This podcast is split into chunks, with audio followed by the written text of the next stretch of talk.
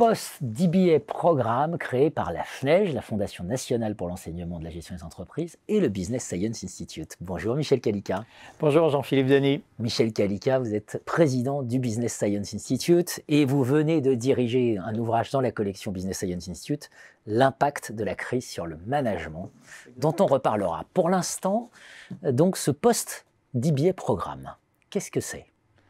C'est une innovation pédagogique euh, développée par la FNEJ euh, avec Jean-Fabrice Lebratti et le, Business Science Institute. L'idée étant de répondre à une demande latente euh, qui émane de managers, docteurs, en général docteurs de DBA.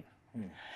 On sait que le DBA vise à créer de l'impact managérial et sociétal, mais certains docteurs de DBA, qui ont soutenu d'excellentes thèses. Euh, tu en connais, vous en connaissez, euh, souhaitent créer de l'impact académique en diffusant leurs idées dans des revues académiques. Hmm. Alors, pour, pour bien refixer les idées, pour ceux qui ne sont pas familiers, un DBA, c'est un Doctorate in Business Administration. Ça veut dire qu'on est un professionnel en exercice et on décide de se lancer dans une démarche doctorale en vue d'aboutir à de la création de connaissances managériales, mais aussi scientifiques.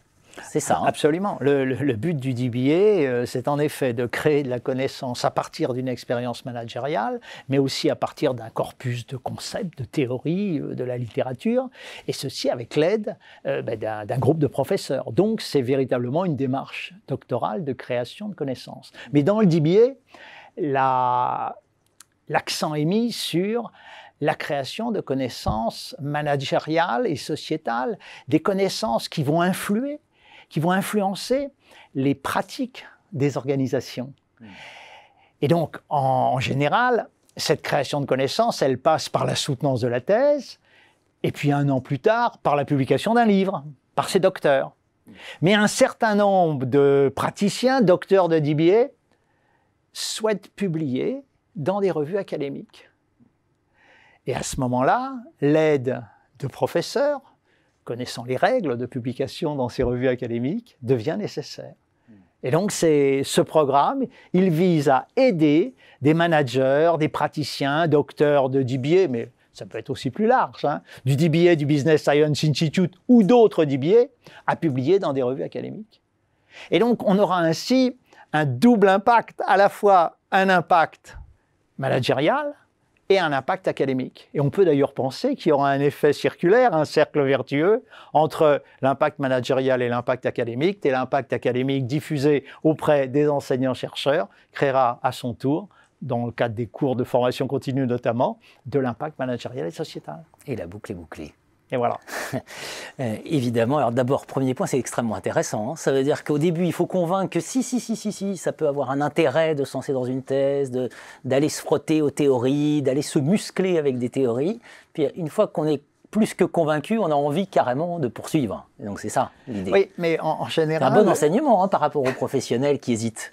Oui, c'est vrai, mais euh, il faut bien voir qu'on s'adresse à une niche d'une niche. Mm. La première niche, ce sont les praticiens managers qui ont envie de prendre ce recul en s'engageant dans une démarche doctorale. Et puis la niche de la niche, ce sont euh, les, les praticiens, docteurs, qui veulent aller plus loin et diffuser dans le milieu académique un certain nombre de connaissances qu'ils ont créées. Mm. Parce que le DBA, c'est de la création de connaissances. Mm. Alors maintenant, comment? Après le pourquoi, le comment?